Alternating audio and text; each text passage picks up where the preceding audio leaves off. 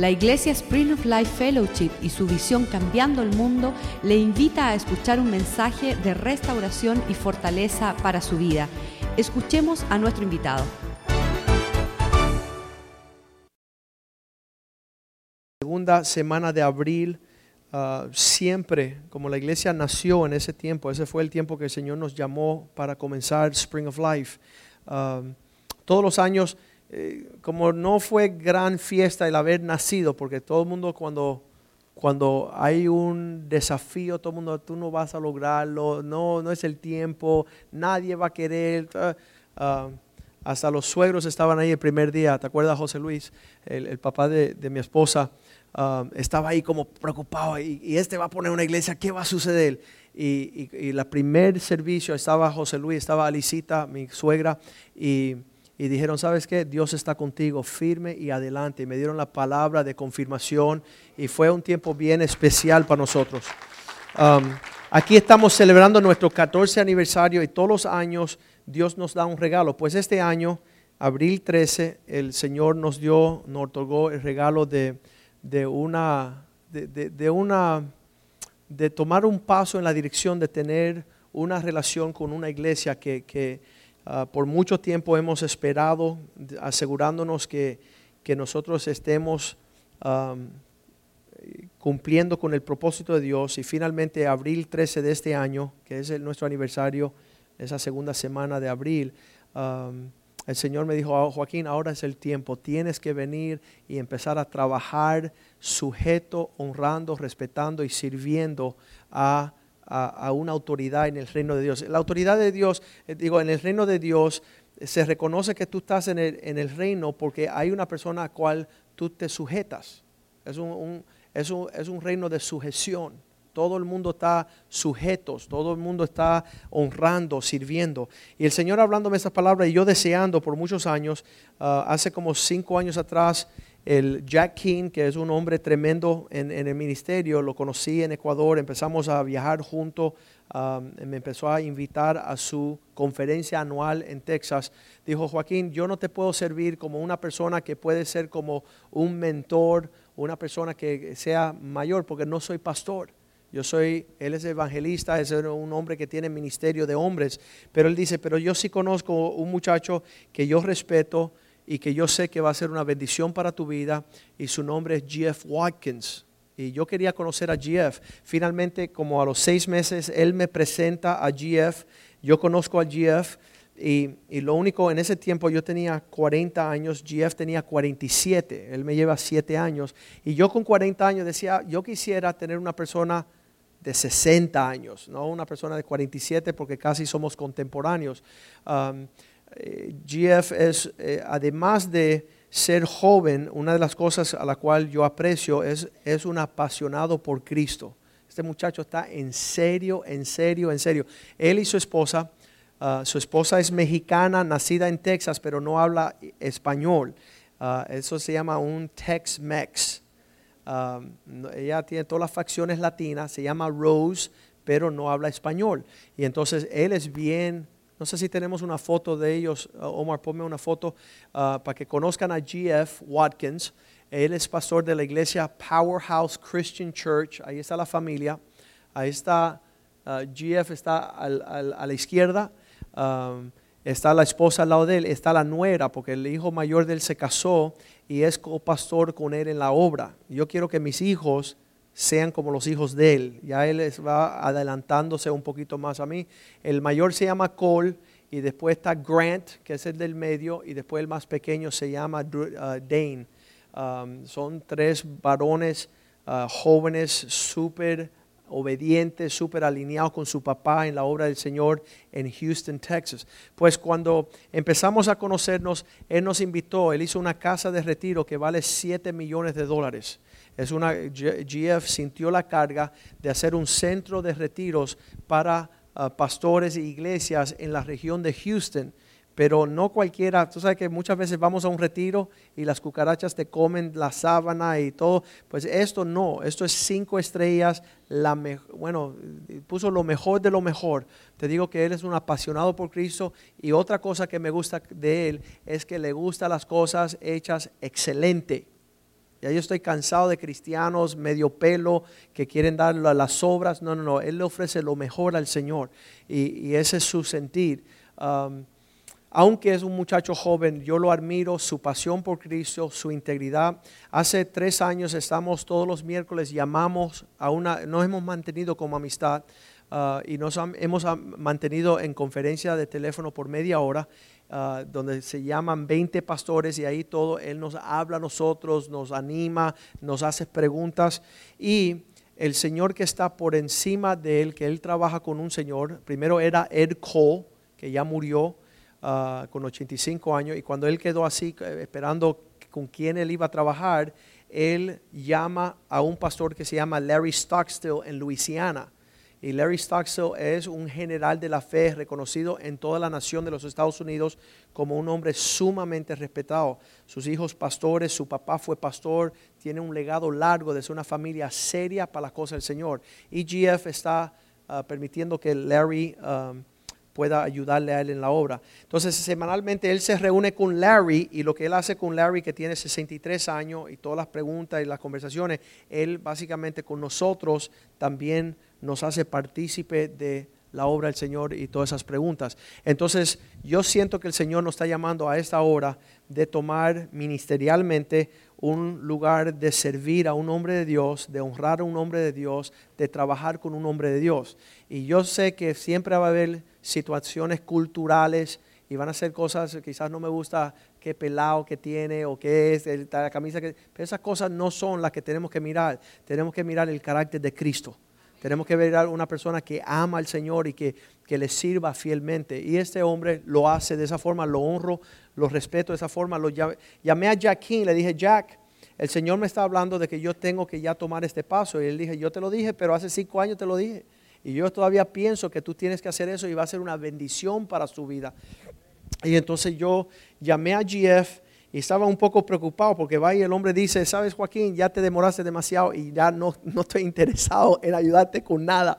Pero él dice, sabes, estoy sorprendido y sé que esta es la voluntad de Dios. Así que unámonos las familias, su familia con la familia mía, las iglesias, su iglesia con nuestra iglesia y el ministerio de cambiar el mundo con el ministerio de él que también es internacional.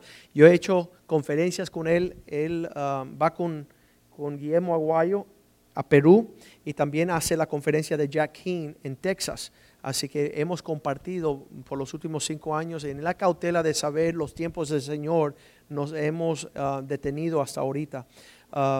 pues Él está animado para eso, para efectos de largo duración. ¿Quién es este individuo? Pues cuando Él inauguró, que estaba comenzando ese rancho, ese retiro, se llama Jordan Ranch, Jordan Ranch Uh, allá al, afuera de Houston, uh, él le había invitado a una mujer venir a ser la invitada, uh, la, la, dama de honor, la invitada que iba a predicar. Y cuando yo llego allí es la mamá de Joe Olstein.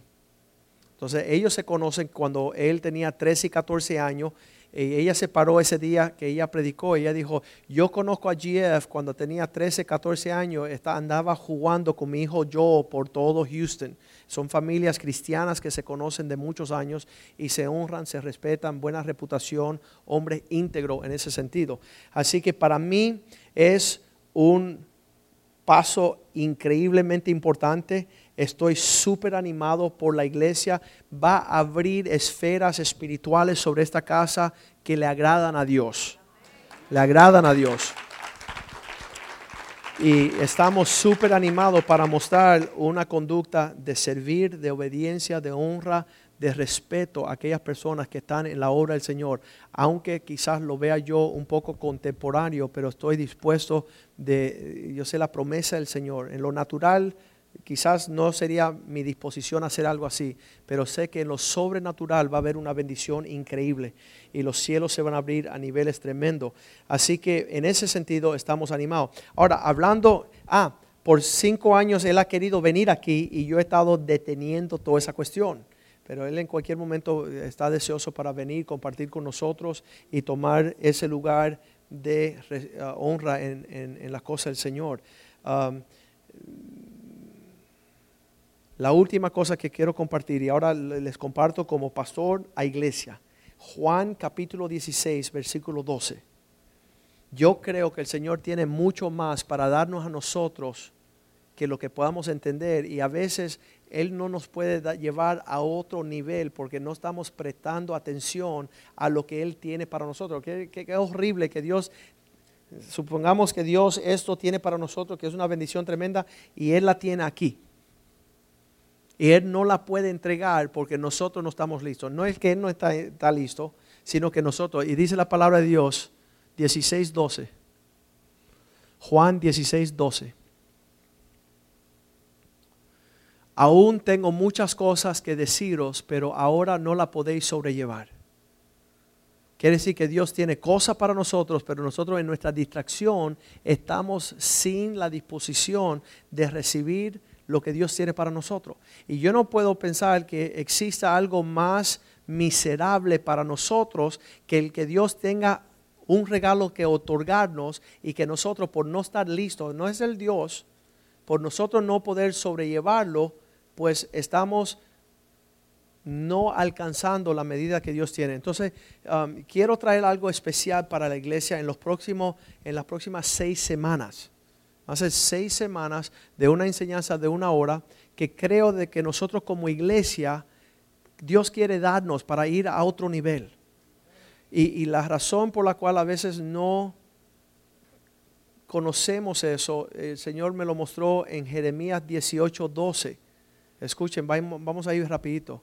Jeremías 18, 12. ¿Por qué no estamos listos para recibir lo que Dios tiene para nosotros? Dice porque en, en una actitud sin esperanza, eso es lo que significa algo vano. Dice, ah, y dijeron, es en vano. No tiene sentido ponernos en serio con el Señor. No tiene sentido en prepararnos para recibir lo que Dios tiene para nosotros. No, ya, ya es muy tarde. Mira mi vida donde está. Entonces, si tú tienes una actitud donde tú no tienes esperanza, donde tú no estás esperando de parte de Dios otro nivel más alto, tú dices estas palabras. Así que iremos nosotros en pos de nuestros ídolos y haremos cada uno el pensamiento de su malvado corazón ya que no vamos a hacer lo que Dios quiere, ya que no creemos que Dios tiene algo para darnos a esta época de nuestra vida, pues dejémonos y andemos según nuestra perversidad, nuestra depresión, nuestra... ¿Sabes qué? Yo no sé si tienes fe, pero el fe es esperar algo bueno de parte de Dios. Y sabes qué? Tenemos que crecer en la fe, que cada día más y más creemos que Dios, escuche, yo estaba hablando con Josué hoy, si usted no cree que Dios le ama, ya Satanás a ti te, te, lleva a una senda de destrucción. Tú tienes que saber que tú eres la niña de los ojos de Dios. Dios te ama a niveles que quizás si tú no lo percibes, pues tú dices, bueno, ya que Dios se olvidó de mí, ya que Dios no tengo, me voy a ir a hacer lo que yo pienso que debo hacer. Y, y en inglés lo dice así, como caíste en la desesperanza, desesperación como caíste en un sentimiento de no esperar nada de parte del Señor, pues, pues tú irás en pos de lo que está pudriéndose ahí en el corazón, en vez de ir en pos de lo que Dios tiene. Entonces yo quiero que los próximos, eh, hay, un, hay algo que se llama relajo, ¿ustedes conocen la palabra? Un desorden. Algunos de ustedes llegan el miércoles, la próxima semana llegan el jueves, la próxima llegan el miércoles y tienen un baile que nadie sabe de qué equipo eres. Lo de jueves estás pensando que tú eres de, los latinos por el español y los americanos y, estás vagando entre dos, eres de doble ánimo, eres inconstante, no, no, no te decides.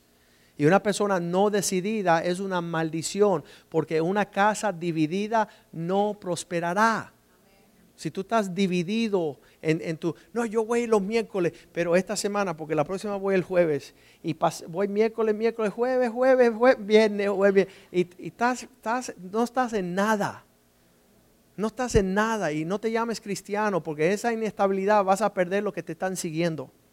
No saben si esperarte el miércoles o el jueves. Entonces yo le pido que las próximas seis semanas, y sé que hay excepciones y va siempre a haber, pero traten de decir, me voy a comprometer seis semanas seguidas, ir el miércoles, tener tu libreta y vamos a recibir algo de parte del Señor.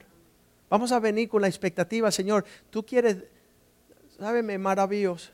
No, el día que usted decide, pero ya que usted decide, decide seis semanas quedarte o el miércoles seis semanas en inglés o el jueves seis semanas en español. Pero no esté vagando solamente, ay, que tuve algo que hacer, así que voy el jueves. Ay, no tuve nada que hacer, voy el miércoles. Escúcheme, sé, sé, porque Dios quiere formar algo en el cuerpo. Y tú no puedes meter la oreja y sacarla y hacer nariz. Y tú tienes que ser parte de un cuerpo local. Y conocer lo que llegan el día que tú llegas y entretejerte. Arraigarte en Cristo significa que tú seas parte de los que están aquí, no que seas un llanero solitario entrando, saliendo, te zafa los zapatos, te los quita, te los pone. No, un cuerpo buscando un Dios porque Dios quiere usar su iglesia. Todo el mundo está, no, porque Guillermo Maldonado es lo que está haciendo mal, y Delgado lo que está haciendo mal, y fulano, ¿y usted qué está haciendo? ¿Y usted qué está haciendo? Entonces Dios quiere ser algo íntegro, Dios quiere ser algo verdadero. Sus hijos están percibiendo la seriedad que tú le das a lo que estás haciendo para el Señor y lo que estamos haciendo en esta iglesia. Entonces yo les pido como pastor, yo quiero más de Dios, yo no sé usted. Yo quiero más de que Dios me quite lo que tenga que quitarme para yo entrar en la esfera de lo que Él tiene para mí hoy día. Yo sé que Él tiene algo para mí mañana, pero hoy día quiero lo que Dios tiene para nosotros. Entonces, seis semanas yo he estado con los radares abiertos a ver, Señor, manda provisión para esta casa. Yo creo que tengo algo sumamente especial. No aperitivo venir el primer día y brincarte tres días y después llegar el último día. No, yo quiero que, usted, estas seis semanas, diga, me voy a comprometer con el Señor, voy a tomar la provisión como si es la, ah, lo que Dios dicta para mi vida en esta temporada. Y voy a venir a recibir lo que Dios tiene para mí. Son seis semanas, todos los jueves, seis semanas de enseñanza. Quizás la provisión tuya es la última, la quinta, la cuarta, la tercera, pero sé fiel en venir a todas las seis. Son seis enseñanzas de una hora. Y yo creo que va a ser la gran diferencia para nuestra iglesia. Lo vamos a hacer en inglés, la misma en inglés, la vamos a hacer en español y vamos a correr seis semanas de un estudio de cómo alcanzar la vida de bendición eso, está impactando muchas iglesias en, la nación. Y Dios nos da el privilegio de tener esa enseñanza, así que vamos a aprovechar. Vamos a estar ahí ah, bebiendo de, la gracia de Dios, de la enseñanza del Señor. Así que vamos, yo quiero orar como iglesia. Vamos a ponernos de pie y pedirle al Señor que te dé a ti la consistencia, la perseverancia, el compromiso de los próximos seis semanas decir, yo me voy a comprometer con la iglesia a, recibir, a soportar esta enseñanza para ver si mi vida comienza una, un nuevo comienzo, mi vida un nuevo entendimiento. Acuérdense que los cínicos nunca vieron nada de parte de Dios. Los cínicos, los incrédulos, ellos no van a, no van a participar en la herencia del Señor. Por eso muchas veces, um, si yo hubiera creído en, una actitud cínica de lo que me dijeron que no íbamos a cambiar el mundo, no estuviéramos donde estamos hoy. Y por causa de la fe que Dios ha puesto, de creer en lo invisible, estamos gozando cosas sobrenaturales. Uh, aguántense la mano ahí uno con el otro y vamos a orar como iglesia. Padre, yo te doy gracias por la oportunidad de conocerte a ti y caminar contigo, Señor. Realmente es un privilegio y una honra, Señor. Cuando nos paremos delante de ti, Señor, y que escuchemos la palabra, bien hecho, siervo fiel. Queremos escuchar esas palabras, Señor. Pedimos que tú nos dé el ánimo, nos dé la motivación y la fuerza de, comprometernos seis semanas, Señor, a escuchar lo que tienes para nosotros, Señor. Que podamos asimilar, no solamente ser oidores, sino podemos asimilar y ser hacedores de lo que vamos a escuchar, para que tú lleves esta iglesia a otro nivel. que no caminemos en un sentimiento de falta de esperanza, de que no hay nada más para nosotros, sino que tú renueve nuestra fe, que tú renueve nuestra vista, que tú renueve nuestro ánimo, Señor, que no nos cansemos de hacer lo bueno, Señor, y poner tu obra primero para que todo lo demás venga por añadidura, Señor. Glorifícate, Señor, y que este, este grupo pequeño igual que el grupo pequeño que cogiste a, cambiar el mundo, que este grupo pequeño se proponga, Señor, a recibir lo que tú vas a suministrar en tu espíritu y en tu iglesia, Señor, a través de tu espíritu y tus siervos de Dios, Señor. Y te damos gracias, Señor, que podamos ser instrumentos de ánimo para los demás que no están aquí esta noche, para que se comprometan a, este, a esta jornada de seis semanas. Te lo pedimos en el nombre de Jesús y el pueblo de Dios dice amén. Amén, amén. Esta noche, esta noche tenemos una invitada especial y quiero Ah, hace como tres semanas mi esposa me está hablando una palabra de parte de Dios y ella ah, me lo ha hablado, me lo ha compartido y yo digo, yo quiero que la iglesia escuche lo que me estás hablando y vamos a recibirla en el amor del Señor. Ivette Molina.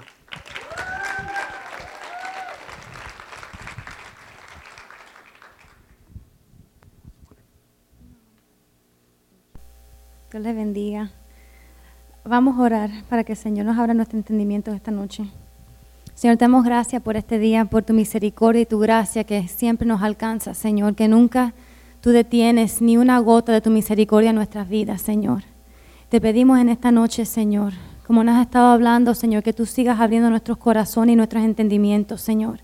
Que tu Espíritu Santo alumbre nuestros corazones, que podamos entender y tener convicción, Señor, de lo que nos estás hablando, que lo que nos quieres enseñar y mostrar, Señor para alcanzar la meta que tenemos por delante, Señor. Llegar hasta donde tú quieres, Señor, que lleguemos.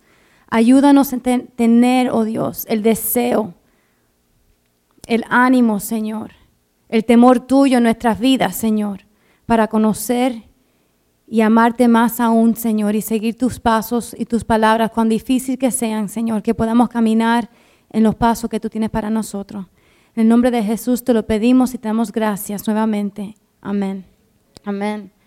Hace unas semanas atrás, como Joaquín estaba diciendo, ah, me escuché una conversación, estaba alguien en mi casa y estaba hablando un señor, un pastor, con, eh, su esposa por teléfono. A mí no era de esta iglesia, quiero primero decir eso. estaban hablando por teléfono y le estaba explicando de lo que iban a hacer esa tarde y que tenían que cancelar planes que tenían y tenían que cambiar las cosas que tenían en ese día porque había una pareja que tenían que ministrarle, hablarle que estaban teniendo problemas y le estaba explicando, mira, esta pareja necesita nuestra ayuda y tenemos que ir a la casa de ellos, lo citamos para esta noche. Y pude percibir por la manera que él, le estaba contestando a su esposa y le estaba hablando, que ella no estaba ni muy convencida ni con mucho ánimo de cambiar los planes que ella tenía. Y además tenía los niños y no sabía lo que iban a hacer. Iba a ser muy difícil, iba a ser bien, bien difícil eh, lograr lo que querían hacer esa noche. Y más habían tenido otros planes.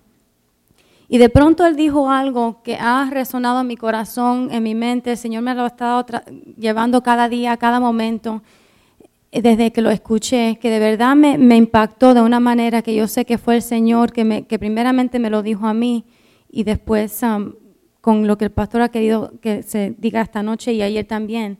Y lo que él le contestó fue simplemente esto. Le dijo, mira, mi amor, nunca va a ser un tiempo conveniente para servir a Dios y a otras personas.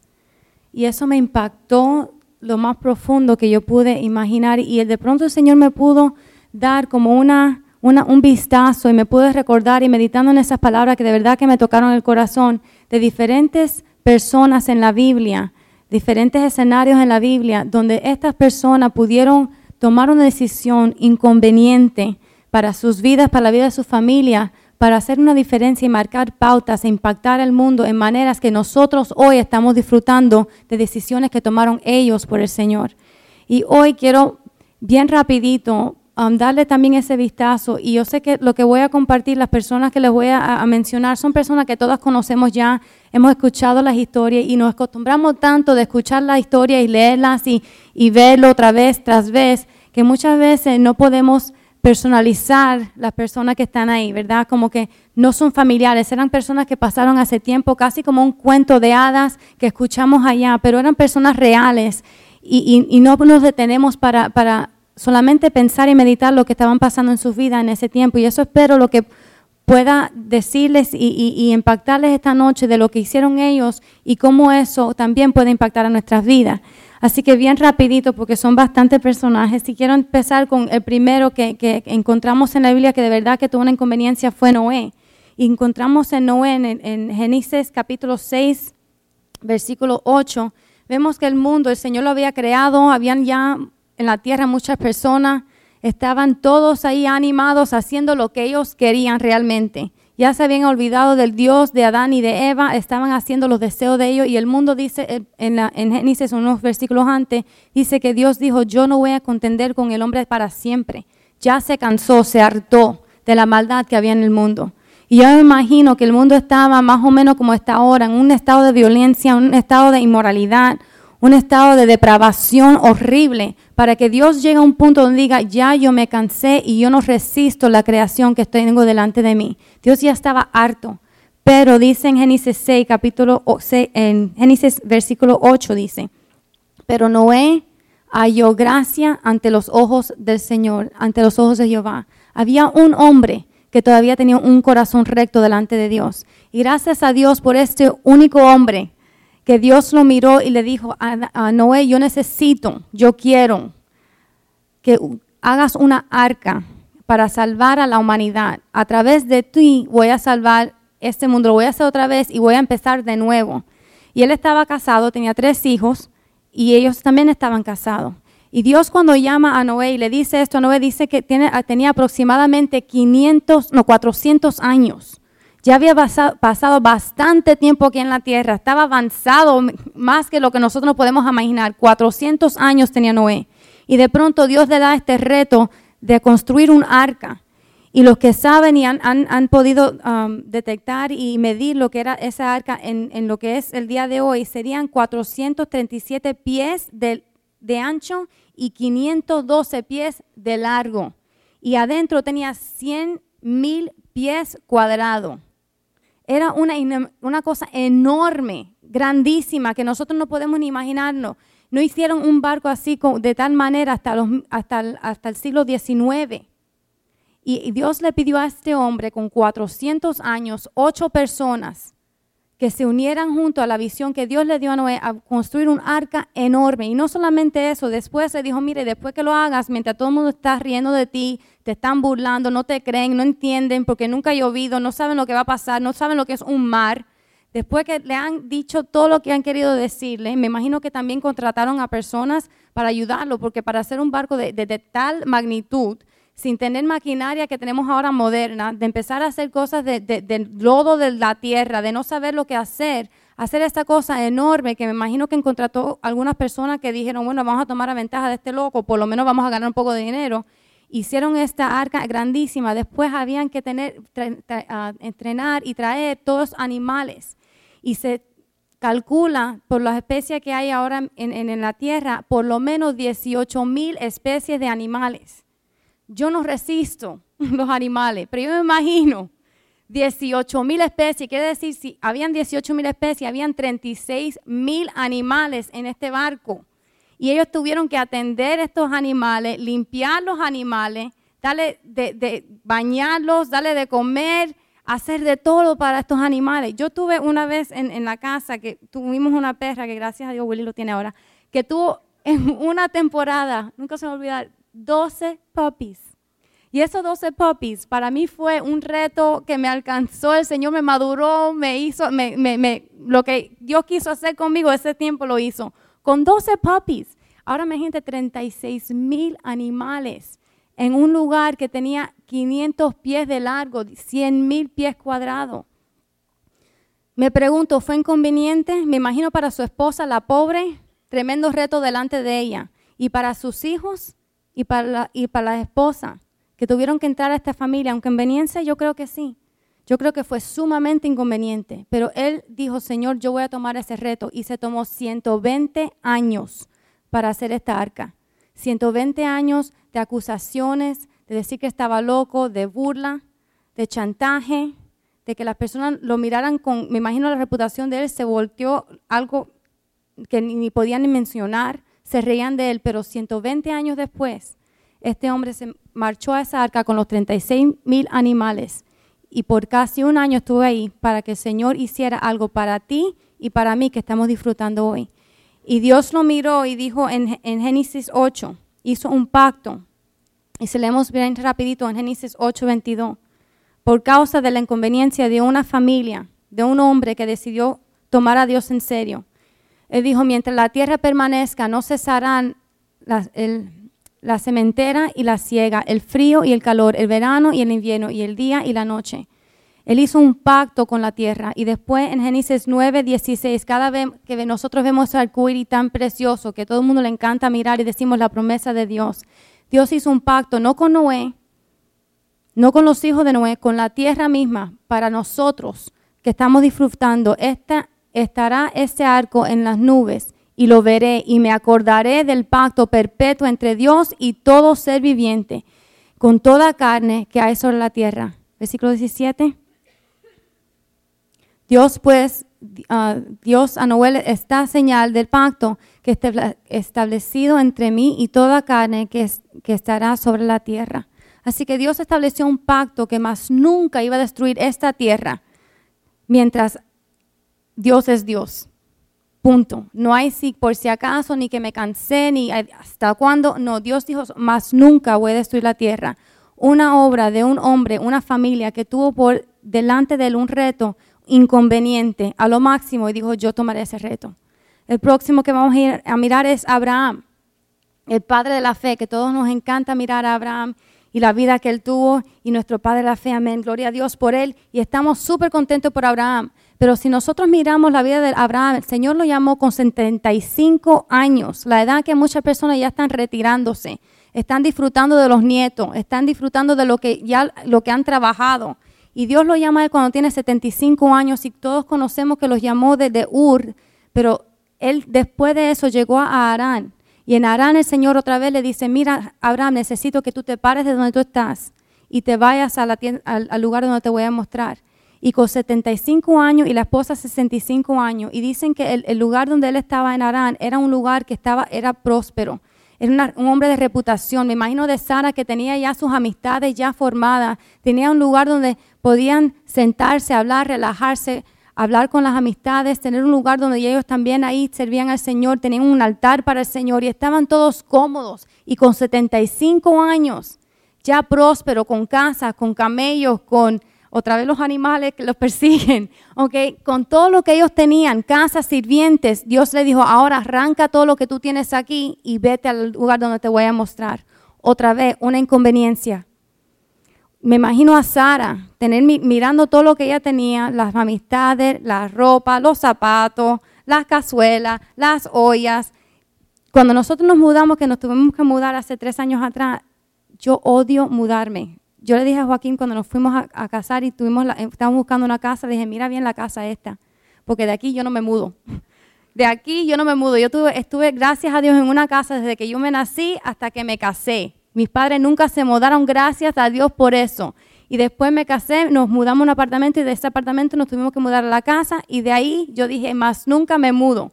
Claro que Dios tuvo otros planes y no vamos a hablar de eso, pero el punto clave es, mudarse es difícil. Ahora con cualquier mujer es estresante. Y la pobre Sara tuvo que mudar no solamente sus pertenencias, poner en orden todos los sirvientes que había en la casa, todos los animales, todas las cosas que tenían y mudarse. ¿Por qué? Porque Dios dijo, voy a establecer un pacto contigo, Abraham, un pacto contigo, Sara. De, de ustedes va a salir una bendición para toda la tierra. Y al fin llega el momento donde llega esta bendición. Sara, 90 años, 90 años y Abraham 100. Yo estaba pensando el otro día, ¿te imaginas a Zenaida criando hijos? Así era Sara, con 90 años, tenés que despertarse a las 12 de la noche, a las 3 de la mañana, a las 6 de la mañana, a las 9 de la mañana, a darle de comer a este niño que nació. Y Abraham jugar pelota con 100 años. No fue fácil, inconveniente. Me imagino que las mujeres las miraban y decían, esta mujer se volvió loca. ¿A quién se le ocurre si cuando dicen que una señora de 40 años va a parir, todo el mundo dice, está loca, está avanzada de edad? Imagínate Sara con 90 años, pero otra vez una inconveniencia para quién?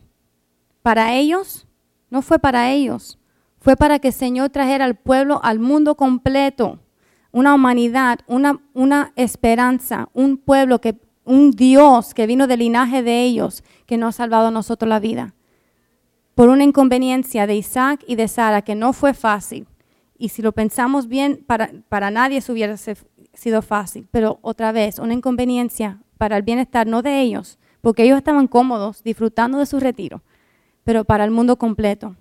Moisés, en Éxodo 3.1, ya todos conocemos la, vida de Moisés, como nació, como nació, lo rescataron del Nilo, la hija del faraón lo llevó al, al palacio, estuvo ahí mucho tiempo, después creció en el palacio, conociendo todo lo que había sido en egipcio, mata a un israelita, huye por su vida porque ya Faraón lo quería matar y llega al lugar donde por fin se encuentra en el medio del desierto a una familia y se encuentra con una muchacha que lo empieza a ayudar con, dándole la, la, provisión para los animales que tenían. Y ahí encuentra a, a, Jethro y Jethro empieza a hablar con Moisés y él se queda ahí en la casa. De Jethro, se casa con la hija de él y estuvieron ahí 40 años apacentando Moisés las ovejas de Jetro, de su suegro, sacerdote de Medián, llevó las ovejas a través del desierto y llegó hasta Oreb, monte de Dios. Él había estado ya 40 años en el desierto yo me imagino que ya Moisés estaba cómodo, estaba contento. Jetro lo trataba súper bien. Estaba en un lugar cómodo en su vida donde él podía decir, tengo una esposa que me cuida, tengo dos hijos, soy el, el, el nuero, se dice, el yerno. Soy el yerno del sacerdote, todo me va súper bien, mi relación con Dios está súper bien, estoy contento, estoy cómodo, aquí ya me voy a morir, súper bien, criando sus hijos con su esposa. Y de pronto, con 80 años, Dios llama a Moisés y dice, Moisés, tengo un reto para ti. Yo necesito que tú vayas de vuelta a Egipcio y me saques a los 6 millones de judíos que están ahí, a los israelitas. Sácalo de ahí porque están en esclavitud y he escuchado su, su clamor. Y ahí se para Moisés con todo temor que tenía y empieza a sacar, y vemos todo el cuento, no te volvemos a decir, pero él sacó de Egipcio, Egipto, 6 millones de judíos, no contentos. Eran personas que siempre estaban quejándose, negativas, eran más que, más que, eran, no tenían gratitud eran personas que eh, siempre se estaban quejando lo que no tenían y lo que, y lo que querían tener, quejándose que Dios se había olvidado de ellos, que se iban a morir en el desierto, que todo estaba mejor en Egipcio, que era mentira, y se pasaron 40 años, 40 años, con la paz que él tenía por 40 años, ahora estaba pasando 40 años en infierno, tratando de pastorear a 6 millones de personas que no querían ni verlo ni en pintura. Y ese es por la parte de Moisés. Y yo empiezo a pensar, ¿y la pobre esposa? De Moisés, que estaba cómoda en su casa con su esposo y sus, dos hijos, y de pronto se encuentra con seis millones de personas malagradecidas, resentidas, rencorosas, odiosas, negativos, que no quieren escuchar a nadie, ni quieren saber de Dios.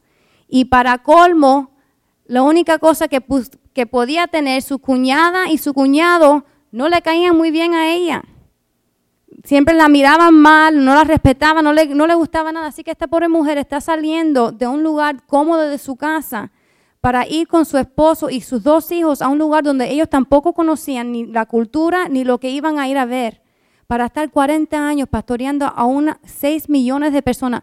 Mira, nosotros hemos sido pastores de la iglesia por 14 años y ha sido una aventura increíble, no lo cambio por nada, pero no ha sido fácil. Y no son 6 millones de personas, no son ni 600 personas. Ahora 6 millones de personas. Y ella no tuvo que ir y Moisés no tuvo que ir. ¿Y por qué fue? Por la inconveniencia de salvar a un pueblo completo para ir al lugar donde Dios los llamó, un lugar prometido, donde Dios le iba a dar su reposo, un lugar donde iba a hacer su provisión, su bendición, su prosperidad. Y otra vez, no fue por Moisés, porque ya Moisés estaba en un lugar cómodo en su vida fue por un pueblo completo, para que los judíos tuvieran un lugar de reposo, llegaran otra vez al lugar donde Dios quiso que ellos estuvieran. Otra vez, una familia con una inconveniencia, ¿para quién? ¿Para ellos? No, para el resto del mundo. Seguimos con David. David, un, muchacho, un joven, y todos conocemos el, el cuento de David. Y llega el punto en la vida de David donde están los hermanos ya en la guerra. Y el papá le pide a David, y vemos en 1 Samuel 17, 17, 18. Vamos bien rapidito ahí. 1 Samuel 17, 17, 18.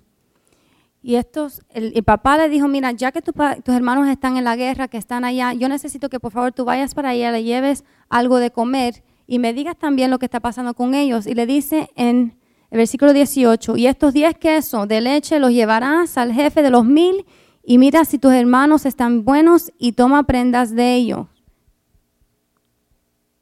Verse 17. El 17. No lo leímos, ¿verdad? Ok.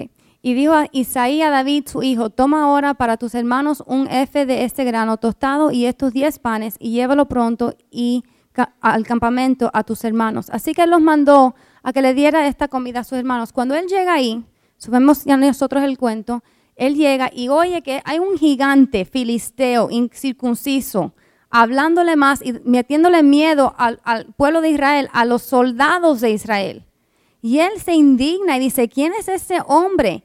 En esta edad, David no tenía ni edad de estar en el ejército, por eso que estaba en la casa con su papá, pero se, calcula que tenía de 12 a 16 años, un joven pequeño. Y ve a este gigante y no había ni crecido a la altura que tenía que tener todavía, no había madurado a esa altura. Y ve a este gigante y se indigna, dice, ¿quién se ha creído este hombre? ¿Quién es él? Él no conoce quién es nuestro Dios y ustedes qué están haciendo. Ustedes son soldados, soldados del pueblo de Dios y están aquí atemorizados, escondiéndose contra una persona. Y él se indigna. Y para colmo, cuando él empieza a decirle todas estas cosas, el hermano mayor, vamos a ir al versículo 28, lo mira y le dice 40 mil cosas, porque dice, ese es el hermano mío pequeño. Y se indigna él con él. Es 1 Samuel 17, 28. Y oyéndole hablar Eliab, su hermano mayor, con aquellos hombres, se encendió en ira contra David y le dijo, ¿para qué has descendido acá? ¿Y a quién has dejado aquellas pocas ovejas en el desierto? Ya conozco tu, soberbia y la, la malicia de tu corazón, que para ver la batalla has venido. Ya el hermano lo está acusando de cosas que ni él es, ni soberbio, ni querer ver la guerra. Él fue en obediencia con lo que Dios le mandó y se encuentra con esta, esta, este escenario. Y él se enoja y no lo puede creer. Y él en vez de decir, tú sabes qué, ni te voy a ayudar, me voy. Y enojarse con el hermano, enojarse con todos los israelitas, un muchacho de 12 a 16 años decide una inconveniencia, poner su vida delante de este gigante, decir, aunque me mate, yo voy a defender a mi Dios. Aunque me maten, yo voy a defender al nombre de Israel. ¿Por qué? Porque Dios que está conmigo es más grande que lo que tú tienes. Y él le dijo a ese, a ese, gigante un versículo que todos los cristianos lo decimos cuando estamos en medio de batallas enfrentando gigantes. Y es 1 Samuel 17, 45, que dice, tú vienes contra mí con espada y con jabalina, mas yo vengo contra ti en qué? En el nombre del Señor. Todos los conocemos. ¿Por qué? Una inconveniencia de David que se atrevió a ir delante de un, un gigante, un filisteo, un no creyente, creyendo que tenía un Dios vivo, un Dios de poder. Y Él nos dio a nosotros una esperanza, una palabra de promesa que podemos pararnos delante de Él siempre, todos nuestros días de la vida, creyendo que Dios está ahí. Y no solamente eso, Él también sabía que si ese filisteo ganaba la batalla, ganaba esa guerra, ¿dónde iba a estar Israel? de esclavos a esos mismos filisteos. Y él decidió decir, yo prefiero morir que ser un esclavo de estos no creyentes o que, eh, paganos que no conocen a Dios. Otra vez, una inconveniencia de un niño, de un joven, poniendo su vida delante de estos filisteos. ¿Para quién? ¿Para él? No, era un niño. Para salvar al pueblo completo de Israel, para no entrar en esclavitud y para tener la dignidad de lo que es el llamado pueblo de Dios. Él no tuvo temor y él no dijo, es muy difícil para mí. Él tuvo una inconveniencia y dice, aunque me muera, voy. Después de eso fue Abigail. Y, Abigail no llega, no, no entra en el, escenario hasta 1 Samuel 25, pero antes de llegar ahí, bien rapidito les, cuento el relato de Abigail. Abigail era esposa de un señor que se llamaba Nabal, que era un la Biblia lo dice que era un hombre necio, era amargado, era rencoroso, odioso, pesado. He was not nice. No era una persona linda. Él me imagino que la trataba horrible. Y además de eso, era un hombre avaro, que tenía mucha posesión y no quería compartirlo con nadie. Pero en ese tiempo David también siempre iba por donde estaba Nabal. Él tenía riquezas y tenía terreno y también otra vez tenían muchos animales. Los animales siguen. Gracias a Dios que hoy hay carro.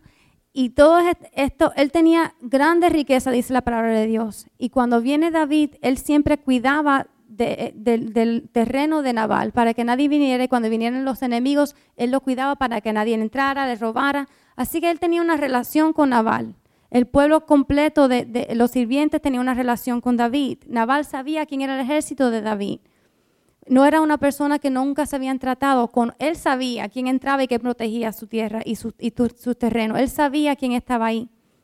Y llega un día donde David dice, mira, le dice a uno de sus siervos, dice, mira, ve y dile a Nabal que vamos a estar pasando por allá. Y muchas veces decimos, ay, pero qué atrevido de David, ¿verdad? Y decirle, mira, prepárame comida. Pero si podemos entender la relación que ellos tenían, era como si tu mejor amigo te hubiese dicho, mira, voy a tu casa a comer esta noche.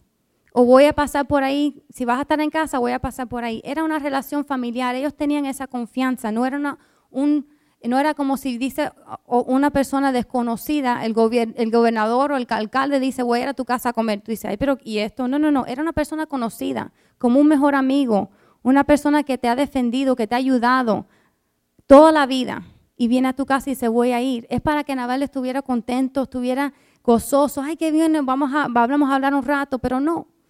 Nabal le dijo, no te voy a dar nada, es más, ni te conozco. Y David se puso bien, bien, bien enojado. Él estaba, de él, quería, bueno, es más, quería matar a Naval. Y es hecho, le dijo al ejército, ahora mismo encáramense en esos caballos, cogen sus espadas, que ahora mismo vamos a ir a matar a ese hombre y todos los que tienen en la casa. Y de pronto, en versículo 14 de 1 Samuel 25, vemos a quién es Abigail.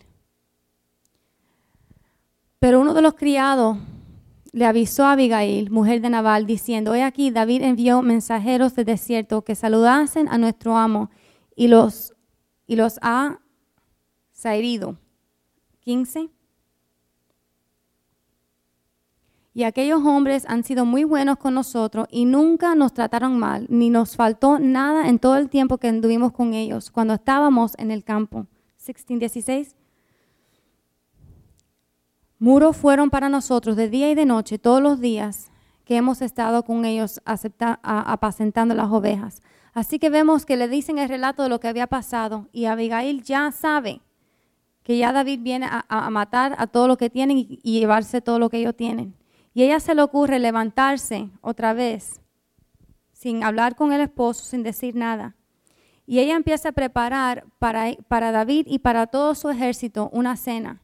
Y esta cena consistió de 200 varas de pan, dos ollas, si se pueden decir así, de vino, 150 taz, 154 tazas de grano y 100, ¿cómo se dice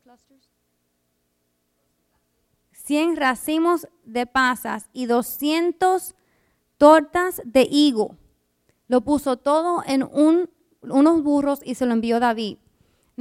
yo no sé dónde ella hizo esto tan rápido, pero yo me aseguro que por lo menos le tomó algunas horas. Pero tú te imaginas de hacer 200 cakes, 700 tortas de higo, 154 tazas de grano. ¿Cuántas ollas se necesitan para hacer 154 tazas de arroz?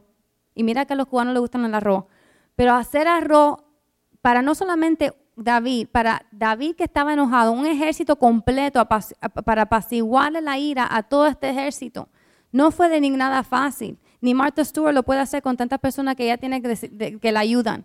Fue tremenda tarea, una inconveniencia increíble. A ella no la iban a matar. Iban a matar a su esposo, que no era nada, nada bueno con ella. Iban a matar a los siervos. Pero ella dijo, no puede permitir esto. ¿Tú sabes por qué? Porque David, tú vas a matar en venganza y tu reputación se va a dañar. Tú eres el rey de Israel. Tú tienes que defender tu trono, pero no con venganza. Y él pudo, ella pudo salvar la vida no solamente a su esposo y los siervos, sino la reputación y la dignidad de un rey de Israel. Otra vez, una inconveniencia de una mujer, no para ella, sino para otros. Y nosotros vemos vez y tras vez en las escrituras de diferentes personas que se levantaron inconvenientemente para defender y para actuar a favor de Dios. Y no solamente ellos, sino podemos hablar de Cristo, cuán inconveniente fue para Él. Pero siempre miramos a Cristo como una meta muy alta, como alguien que es el Dios mismo en la tierra. No puede ser que nosotros lleguemos ahí, ahí. Por eso que Dios nos pone tantos ejemplos en la Biblia de personas normales como nosotros que pudieron tomar una decisión inconveniente para hacer algo por Él. Y nosotros cada vez que llegamos a la iglesia o, llegan personas o, miramos la necesidad que hay, siempre decimos, ahora no es el tiempo. O mira a ver si mañana, o, o cuando crezcan mis hijos, o cuando me case, o quizás cuando ya esté establecido financieramente, o quizás cuando tenga mejor carro. Y siempre tenemos un pero, una, una excusa por no actuar y hacer las cosas. Es que no, no conozco bien las escrituras es que todavía no he llegado al lugar donde puedo ser maestro, donde no me pueda parar y predicar, donde yo pueda ir y, hablar con, como hablan los maestros y los líderes. Pero sí tenemos algo. Y déjeme decirle algo, que nunca va a ser un tiempo conveniente para, para servir al Señor. Nunca va a ser un tiempo donde decimos, ahora sí puedo. Porque el momento es ahora. El momento fue ayer. Y quizás nosotros no podamos dar un discurso o dar un estudio bíblico o hacer cosas que nosotros pensamos quizás que son tan grandes. Pero déjame decirte que hay 60 muchachos ahí atrás en la escuela dominical. Las personas siempre me dicen, ya mis hijos crecieron, ya esa etapa de ir a buscar lápices y, carpeta para los niños, ya a mí se me acabó y como yo lo disfrutaba. Hay 60 muchachos ahí atrás que necesitan carpeta, lápices para el colegio, que necesitan una mochila si podemos tomar el tiempo de mirar a ellos y no mirar a nuestras casas, nuestras vidas, nuestros, nuestro, nuestra situación, porque siempre estamos mirando porque yo necesito, porque mi familia necesita, porque yo quiero y porque cuando yo tenga y yo, yo y yo y yo. Y siempre estamos guardando nuestras, nuestras posesiones, nuestras vidas. Y no queremos inconvenienciarnos para, por nadie ni nada. Y es bien triste, porque siempre pensamos que el pastor irá, cuando hay alguien enfermo, llama al pastor. Cuando hay una, una pareja, llama a Joy Zuleika. Y no queremos poner de nuestro tiempo, de nuestros talentos, de nuestros recursos para mirar hacia el lado y queremos cambiar el mundo. Y esto no se va a hacer con una persona, ni un pastor, ni una base de líderes. Esto se va a hacer con cada persona que está sentado en cada asiento. De la iglesia, no solamente esta, de la iglesia completa del mundo. Nosotros tenemos que tomar en cuenta que este no es el tiempo de nosotros de estar conveniente, de estar cómodos, estar descansados, porque en cualquier momento Dios va a decir, ahora es el tiempo y tenemos que estar dispuestos, igual que estuvo Moisés, Abraham, Abigail, de decir, esta inconveniencia la voy a hacer yo, no para mí, no para mí, sino para, para el beneficio de otros. Pablo en, en, Hechos 20, 35, estaba hablando con la iglesia de Éfeso. De Éfeso. Is that right? De Efesio, thank you y le estaba diciendo, mira, ustedes están cómodos, igual que nosotros en los Estados Unidos, en la, iglesia, estamos cómodos, estamos sentados en aire acondicionado, en sillas cómodas. Eh, tenían su casa, tenían los placeres, tenían todo lo que ellos necesitaban y estaban cómodos. Y él le dijo, mira, yo tengo que decirles una cosa. Pablo hablándoles les dijo, en todos los enseñados que trabajando así se debe ayudar a los necesitados y recordar las palabras del Señor Jesús que dijo, más bienaventurado es dar que recibir. Y muchas veces nosotros nos encanta decir esto en las navidades. Yo le quiero regalar a todo el mundo, hasta los, que nos ayudan en el banco, le queremos ayudar. En, la línea de, los tellers en, el banco, queremos ayudar hasta, hasta los hombres que nos traen la, la correspondencia. En la Navidad somos los más dadivosos que somos, que hay. Pero después, enero primero, nos olvidamos de todo el mundo y empezamos otra vez centrado en mí, en mi deuda, en todo lo que yo le di a, las personas, en lo que yo necesito, lo que necesitan mis hijos, lo que tengo que recoger, lo que yo necesito. Y, estamos otra vez concentrados. Y eso no fue lo que Dios quiso. Si esto no es el lugar de nosotros de reposo, si podemos mirar y ser un, tiempo, ser, estar en, un lugar de donde no vamos a estar cómodos y estar um, en conveniencia a los gustos de nosotros hay muchas veces que nosotros tenemos que sentarnos con personas que quizás en otro tiempo en, otros lugares no hubiésemos tenido estas amistades. Y, y conocemos a personas aún aquí en la iglesia que nunca lo iba a conocer porque son de diferentes países o diferentes culturas o diferentes gustos. Pero como no son como nosotros, no queremos hablar con ellos.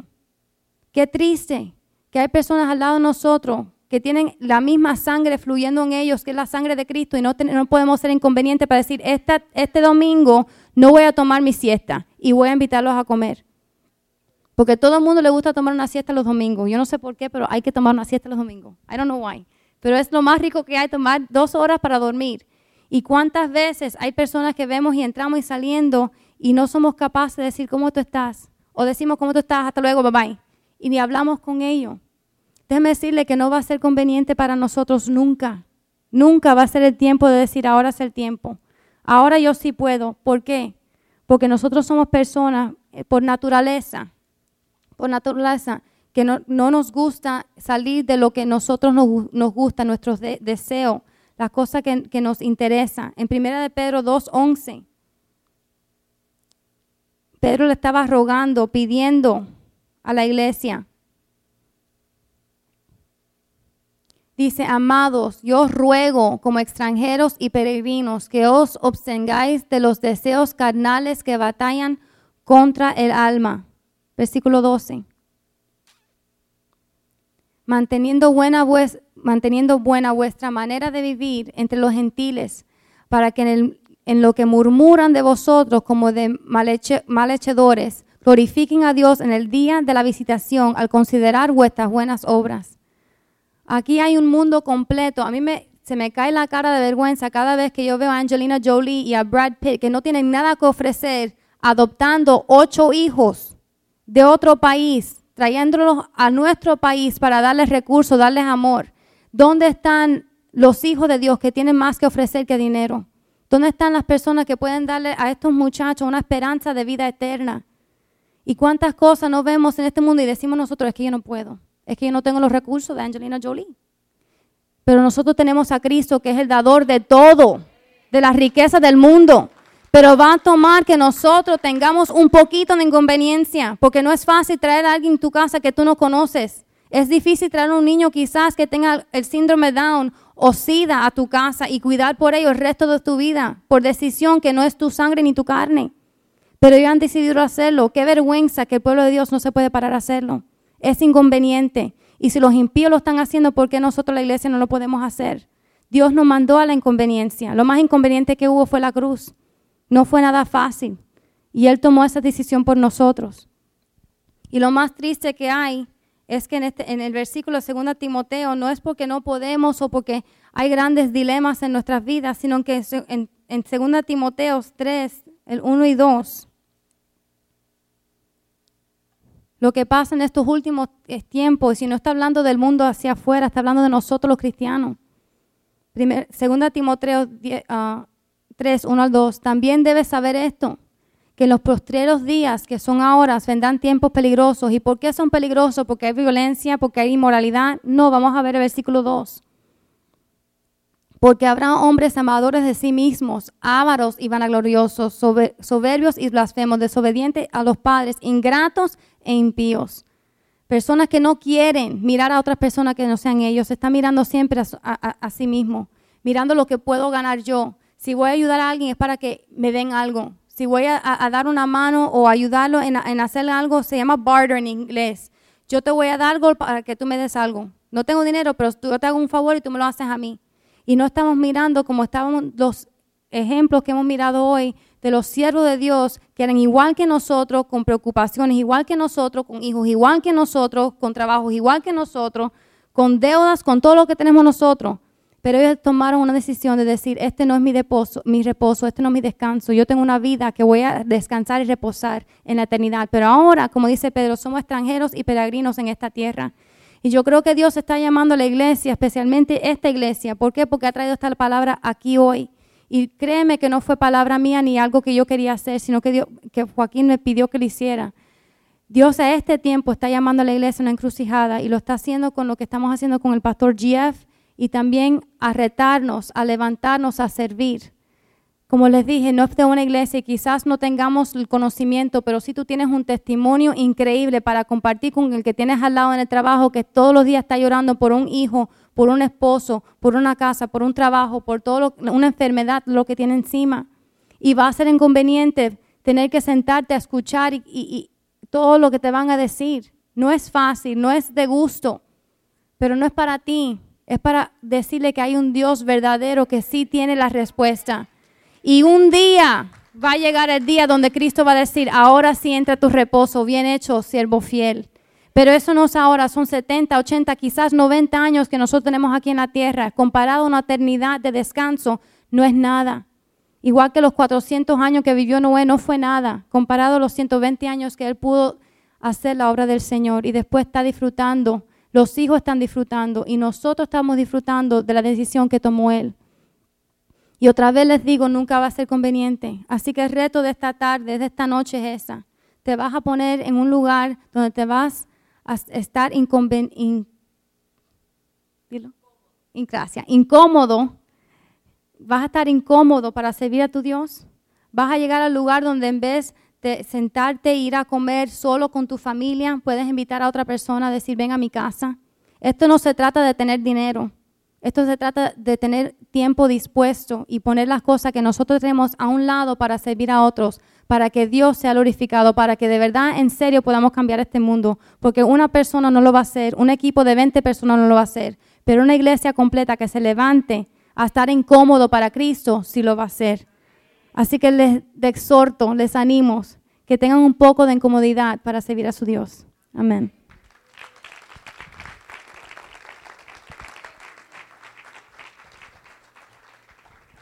Amén. Amén. Escasamente podemos llevarnos, llamarnos nosotros cristianos si no entendemos que esto fue inconveniente. Y dice que juntamente con Él, todos aquellos que le siguen, si van a ser verdaderos seguidores de Cristo, Lucas 9:23 dice, Nadie puede ser discípulo mío, dice el Señor, a menos que diariamente se niegue a sí mismo, tome su cruz y le siga. Y sabes que ese, ese es el llamado por el cual no creo que pueda haber muchas personas en la iglesia. 9.23. Lucas 9.23.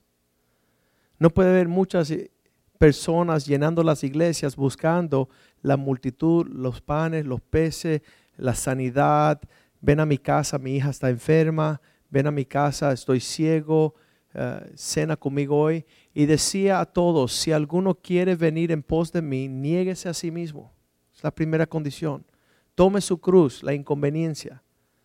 Yo no puedo ver una familia que no tiene familia y no ser nosotros su familia. decía, amigos míos, Joaquín, ¿cómo tú soportas tanta gente, tanto tiempo? Cierra tu casa apaga las luces, no conteste el teléfono. Yo no conozco un Cristo de eso. Ese no es el Cristo que yo conozco. Ese un pastor me dijo, todos los años me cojo mis vacaciones, un mes entero me voy con una canoa lejos del pueblo, lejos de la gente, no resisto a nadie. Y decía, Dios mío, danos tu corazón, siempre entre su pueblo, siempre buscando al herido, al enfermo, al caído. Y sabes, no podemos decir que somos de Él si no tenemos el mismo corazón. Entonces muchas personas preocupadas por irse en el rapto, ¿verdad? Te voy a dar los ingredientes de Apocalipsis 12, versículo 11. Donde dice allí que estos vencieron por causa de que no, mira las cosas que, que nos hacen vencedores y ellos le han vencido al maligno por medio de la sangre de Cristo, por la palabra de su testimonio y porque menospreciaron sus vidas, se negaron a sí mismos, no, no que yo viva, sino que viva mi prójimo. Ellos menospreciaron su vida hasta morir, hasta ya no opinar. Ese es el ingrediente de aquellos que van a estar listos para irse con Cristo. Y por mucho tiempo yo me encantaba la sangre de Cristo. Qué lindo que Cristo murió por mí. Eso para mí fue tremendo, eh, que ya su sangre me lava a mí de pecado. Y entonces qué lindo es que el Señor en su gracia me, me permite tener la palabra de mi testimonio. No lo que yo hable, sino lo que mi vida habla.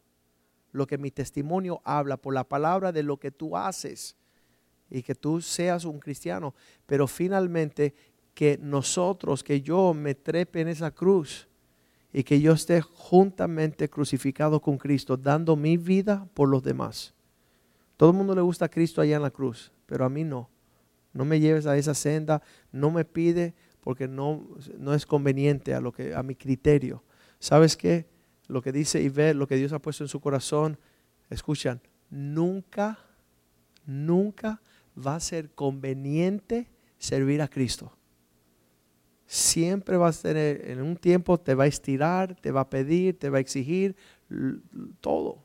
Pongámonos de pie esta noche y démosle gracias al Señor por una palabra sobria, una palabra donde el Señor no solamente queremos que nosotros seamos oidores, sino que nosotros digamos, Señor, crucifícame, crucifícame, lléveme al lugar al cual temo. Sabes que no fue fácil para Cristo tampoco. La noche que Él se entregó, sudó sangre. Dice, gotas de sangre habían caído porque Él decía, Señor, pasa de mí esta copa. No soporto ir en pos de morir. Pero lléveme al lugar. Lléveme al lugar donde tú tienes para mí. Padre, yo te doy gracias esta noche por esta palabra. Te damos gracias que estamos en la senda de tu justicia por amor a tu nombre. Señor, sabemos que tú has llevado gran héroes de la fe delante de nosotros que sirvieron como ejemplos, negándose a sí mismos, sirviendo otra generación, la próxima generación, otras familias, Señor, otro pueblo, Señor. Hoy día nosotros, esta noche, estamos sirviendo la próxima generación. Henos aquí a nosotros, Señor. Queremos estar en tu presencia, queremos conocerte, queremos estar llenos de tu espíritu. Queremos estar listos en tiempo y fuera de tiempo a tu disposición, caminando con hombres y mujeres que toman las cosas de Dios en serio. Señor, te pedimos en el nombre de Jesús que nos dé gracia suficiente para vivir lo que hemos escuchado esta noche, Señor. Danos la fuerza de venir cuando no es conveniente, de servir cuando no es conveniente de amar cuando no es conveniente, a un lugar no conveniente, a un pueblo no conveniente, para hacer tu palabra, tu voluntad, tu propósito, que nunca va a ser conveniente, Señor. Por eso, Señor, pedimos, Señor, cada día morir en nuestro hombre exterior para que el hombre interior viva más y más. Te damos gracias por la palabra, que sea una siembra en el corazón de tu pueblo, Señor, para tomar una decisión y un paso contigo de un propósito a nivel de cambiar el mundo. Te lo pedimos en el nombre de Jesús y el pueblo de Dios dice, amén.